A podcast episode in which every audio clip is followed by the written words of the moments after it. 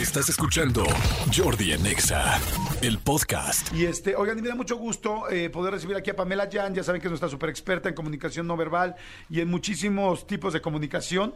Y ahora, eh, ¿se acuerdan que desde temprano les dije qué hacer si hablan mal de ti a tus espaldas? Pues Pamela nos va a decir, ¿cómo estás, Pam? Bien, feliz de estar aquí con ustedes. Gracias por invitarme. Ay, no, siempre contentos de que vengas. No tanto como en miembros al aire, pero... Porque, a O sea, ver, bueno. cuéntame. que sabes que yo no, Jordi. Oye, Pam, a ver, qué interesante está esto. ¿Qué hacer si hablan de, mal de ti a tus espaldas? A ver, la verdad es que lo primero que la gente me contesta siempre es, pues voy y le parto su mandarín en gajos, ¿no? Es como, a ver, espérate tantito. Si ¿Ustedes qué creen? Que neta, si una persona está hablando mal de ti a tus espaldas y vas y lo confrontas de mala gana, ¿vas a obtener una, una respuesta positiva? No, No, yo pues, creo que no. De hecho, mucha gente dirá que no es cierto, porque mucha gente es como miedosa y no enfrenta.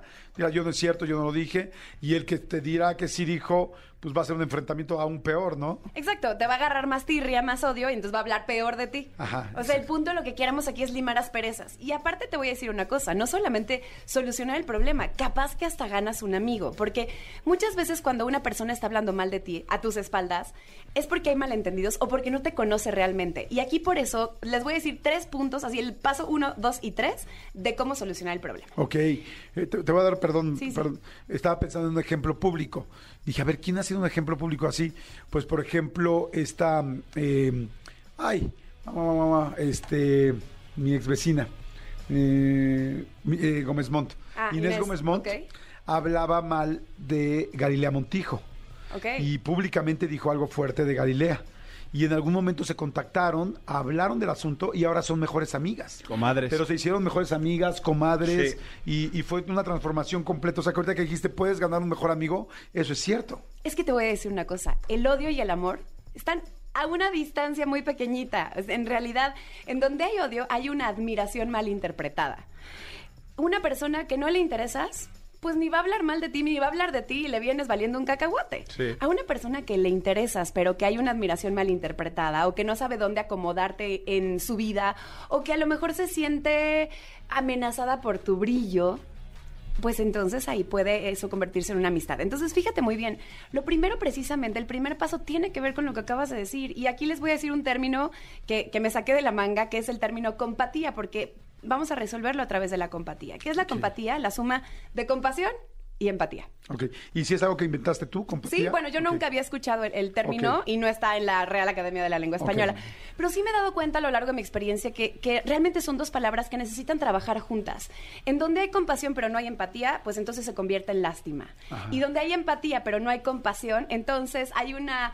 em, Como un de sí cuates, te entiendo, ¿no? pero no me... Pero, Ajá. pero desde una soberbia, ¿no? Como esta parte también así como que tremenda.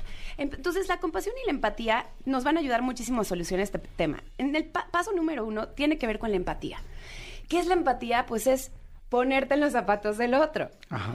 Es comprender al otro. Y ojo aquí que comprender no significa estar de acuerdo. Ok. Es comprender. Ajá. Es solamente entender que la otra persona, desde sus zapatos que no son los tuyos, desde su experiencia, desde su vida, desde sus miedos, desde sus carencias, porque una persona que está hablando mal de ti normalmente lo hace desde sus carencias. La primera pregunta que te tienes que hacer es, primero, quitarte todo el enojo y todo, todo lo que te está obstaculizando el poder pensar con la cabeza fría. Entonces, primero dejas la emoción de lado, deja tu ego guardadito en un cajón y pregúntate, ¿qué le está haciendo falta a esta persona? ¿Desde dónde está hablando mal de mí? Porque aquí el problema no eres tú, es ella, es él. Sí, ¿qué le genero, no? Le genero envidia, le genero que se siente poco, este, no sé, em, que, no, que no ha conseguido muchas cosas, eh, que quizás yo soy una chava muy atractiva y ella no se siente tanto, o soy una chava que le va bien en el trabajo y ella siente que no lo está logrando. Exacto, O sea, exacto. puede En- ser eso, o que tenga una vida eh, quizá que ella quisiera y que lamentablemente no ha podido tener. Y ahorita eso es muy común porque en redes sociales todos subimos la foto en donde nos va bien, en donde estamos contentos, en donde tenemos una buena relación de pareja, en donde estamos exitosos. Nadie, nadie sube una foto en donde lo acaban de correr, en donde se peleó Claro, con su pareja, en claro. donde le gritó al niño. Nadie. Entonces tendemos a convertirnos en, me encanta el término influencer, pues tiende a ser muy aspiracional y el aspiracional genera odio, genera envidia. Lo inspiracional es todo lo contrario. Es más bien esta parte que haces mucho tú, por ejemplo, en tus redes de acompáñenme, ¿no? O sea, esto, mi vida es así. O sea, sí tiene cosas buenas, pero también hay momentos en donde, y lo has abierto en tus libros, y he tenido tropezo- tropezones, miedos, inseguridades. Eso genera inspiración. Pero bueno, sucede mucho esto, por ejemplo, también en las empresas, en, en esta parte de, poniendo el ejemplo, yo soy muy bueno presentando a lo mejor en público y entonces Ajá. siempre el jefe me elige a mí para que presente los proyectos o hable con el cliente, aunque no sean míos. Y entonces por ahí de repente ando pisando un callo. Ajá. La pregunta es, esta persona, dicen que lo que te choca, te checa. ¿Por qué le choco? ¿Qué le está checando de mí que hace que le choque? ¿Ok? Ajá. ¿Qué le está checando de mí que hace que le choque? ¿Qué quisiera tener esa persona de mí que no tiene o en dónde se siente amenazada? Si logro identificarlo, entonces ahí tengo una posibilidad enorme de solucionar el problema. Y viene el paso dos. Está buenísimo eso. O sea, fíjense qué, qué interesante. Acaba de dar una mega clave Pamela Jan. O sea, es alguien está hablando mal de ti. ¿Qué le falta a esa persona que tengo yo y que le duele? ¿O qué área de oportunidad que quisiera, que le choca a esa persona porque no lo tiene y porque lo quisiera tener? Exacto. Y mira, verlo así desde esta manera compática, Jordi, te permite también dejar de estar enojado. Al contrario, velo como un halago. Alguien que está hablando mal de ti es porque está admirando algo de ti. Entonces, no quiere decir que vas a hacer caso omiso porque al final es tu reputación la que está de por Sí, medio. y te duele, y te duele que estén hablando de ti y que andes en la boca de los demás. Entonces eso de, ay, pues a mí se me resbala, no, que no se te resbale, ¿no? O sea, sí hay que tomar el toro por los cuernos, pero no desde el enojo. Entonces no voy a confrontar a la persona desde el enojo, desde la indignación, desde mi ego es más grande que el tuyo, desde la competencia, justo no, porque ya pudiste desde una mirada empática decir, ok, no es personal, esta persona no está en contra mía, está a favor de ella. Está tratando de rescatar o de resolver algo que no está pudiendo.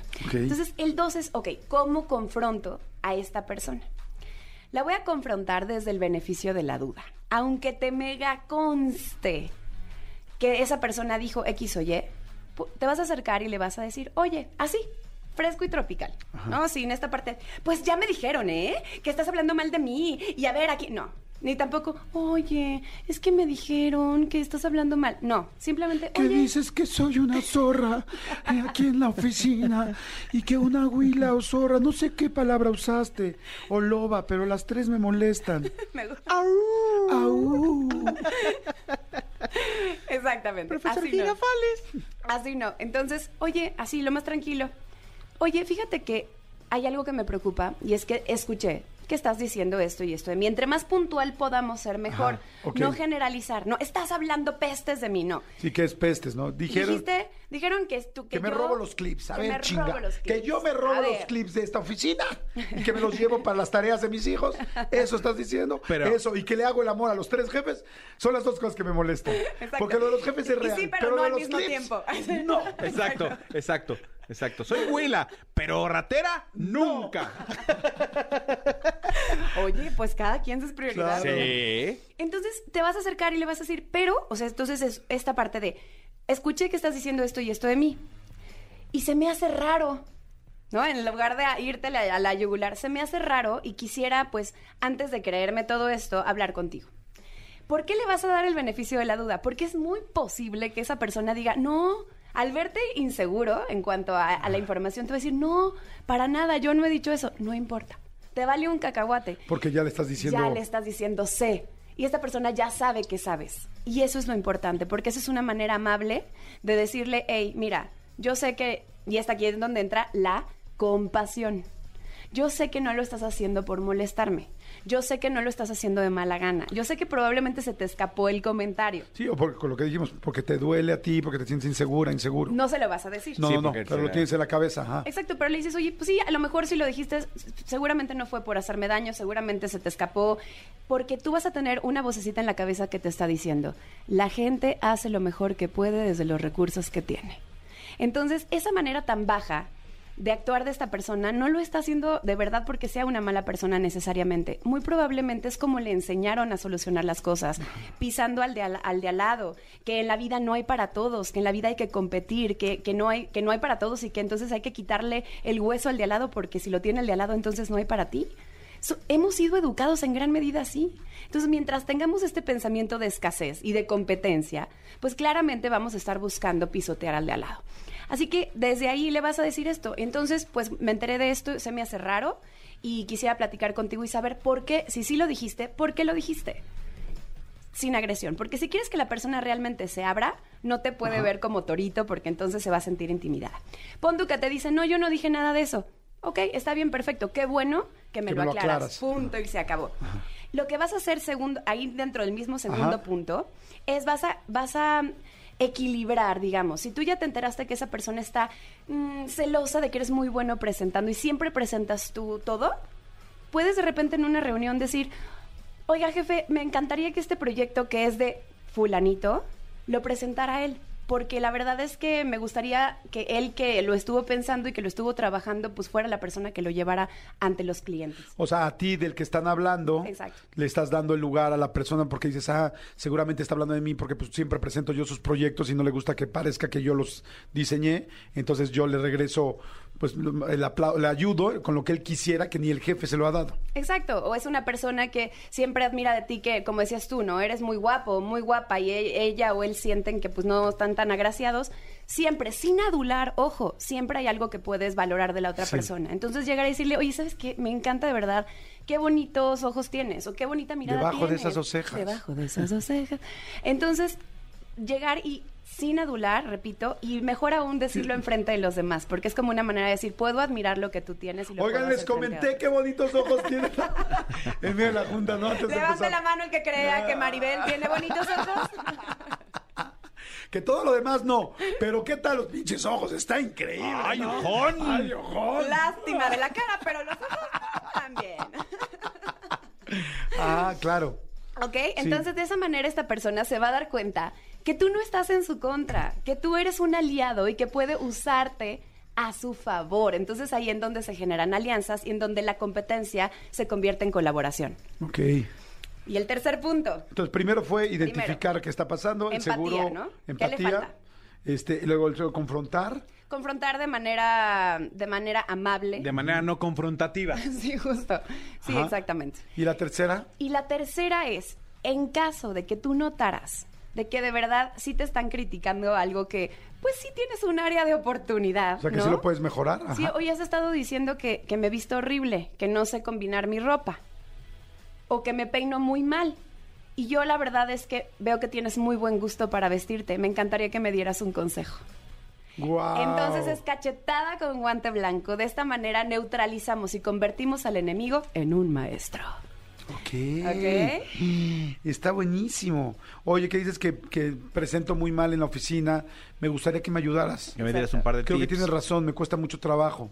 Y, y sabes que aparte es bien bonito, porque cuando tú te tiras, el otro va a empezar, bueno, así que digas mal, mal, no, o sea, en realidad, y te va a empezar a levantar, se va a sentir mal, y, y la verdad es que es una manera, mm, no, no es, porque tu objetivo no es realmente generarle culpa, tu objetivo es neutralizarlo.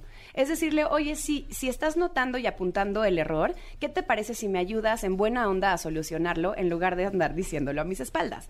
Eso no se lo vas a decir, pero eso es realmente Sí. lo que tú estás Ese es el pensando. entre líneas. Mira, aquí le puse convertir al agresor en maestro. Exacto. ¿Estuvo bien, Miss? Sí, estuvo muy bien, a Luke. A Luke no. A Luke no. ¿Cómo ven? Muy bien, me gusta, me gusta todo, identificar por qué le estás molestando, por qué están hablando mal de ti. Acuérdense, estamos platicando con Pamela Yan y Pamela nos está platicando qué hacer si hablan mal de ti a tus espaldas. Dice la primera parte, identificar qué es lo que le molesta a otra persona, lo que le choca, te checa, o al revés, o qué le falta, o qué tienes tú que le da tanta comezón a la otra persona porque no lo tiene, porque le duele, porque en realidad te admira, pero pues la única forma de tirarte mala onda o de sentirse el menos mal es tirarte mala onda a ti, ¿no? La segunda, eh, y que hiciste con compatía, ¿no? Con compasión y con empatía, entendiendo que no lo hace por mal, sino que con los recursos que tiene es lo único que puede hacer porque así le enseñaron.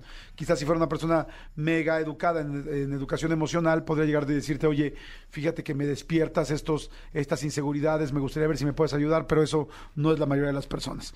La segunda fue control, este, confrontar, dijiste de una manera... Dándole el beneficio de la duda. Ajá, ah, Sí, exacto. aunque la persona te lo niegue, no te preocupes, eso no es lo importante. Ya sabe que sabes y lo importante es precisamente eso.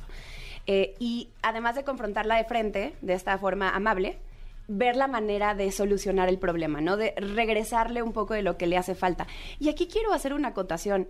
Realmente creo que hoy nos encontramos en, un, en una época en donde generamos mucho esto por lo que decíamos hace un ratito, ¿no? Estamos como muy acostumbrados de, a vivir con filtro nuestras vidas.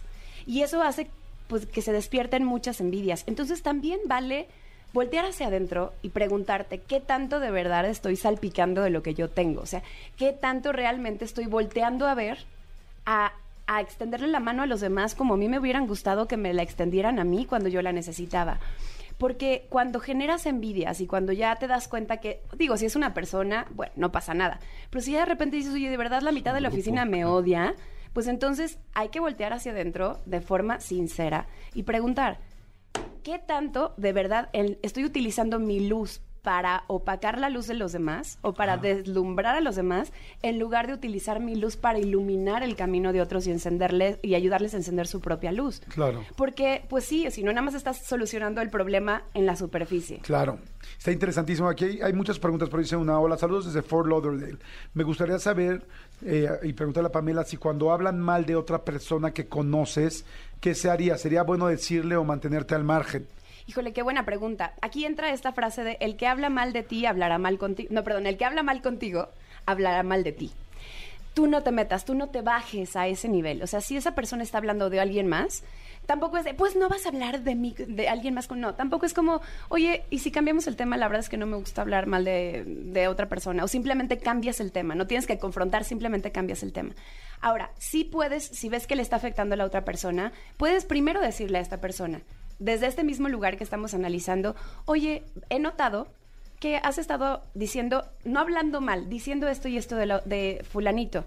Y la verdad es que pues se me hace que a lo mejor se lo podrías decir de frente o que a lo mejor podrías ayudarlo porque tú tienes muchas posibilidades de llenar esa carencia o esa oportunidad. Si ves que hablando con el que está hablando mal, ¿no? Si es que eh, enfrentándolo directamente no se soluciona el problema, entonces sí valdría que vayas con el, la víctima, por decirlo de alguna manera, y decirle, oye, traté de solucionar el tema de esta y otra manera, y aquí está esta información para que hagas con ella lo que quieras. Y te recomiendo escuchar el programa de Jordi en Exa, en donde Pamela Jan estuvo hablando de cómo solucionar el, El podcast, problema. exacto. exacto. Acuérdense que todo esto queda en podcast. Hoy a partir de las 3 de la tarde pueden escuchar a Pam- eh, esta misma, toda esta entrevista con Pamela y toda esta información y la pueden compartir con más gente, escucharla y además seguirla en las redes. Pam, ¿cómo estás en las redes para que la gente te pueda seguir? Bien, gracias. Todo perfecto. Pamela Jan, E J-E-A-N-M-X. Pamela Jan MX, así estoy. En todas mis redes sociales yo las atiendo directamente. Si me quieren preguntar lo que sé escribirme, ahí estoy. Pa' Y hay cursos, y hay información y libro. Justo estoy por dar un curso en septiembre que se llama Inteligencia Asertiva, que es la suma de inteligencia emocional y comunicación asertiva, muy útil en estos, en estos casos. El de presentaciones poderosas que doy, que doy siempre va a estar en octubre. Pero bueno, si me escriben, les paso toda la información y está mi página que es pamelayan.mx. PamelaYan.mx y en las redes Pamela Yan MX. Exactamente. Y Jan, J-E-A-N, síganla, tiene muy buena información, bueno, como ya lo vieron. Y no hablen mal de mí a mis por- exactamente, porque si no voy a ir y los voy a, identi- voy a identificar, voy a confrontar y voy a convertir al agresor en maestro. Eso. Gracias, muchas gracias. Escúchanos en vivo de lunes a viernes a las 10 de la mañana en Exa FM 104.9.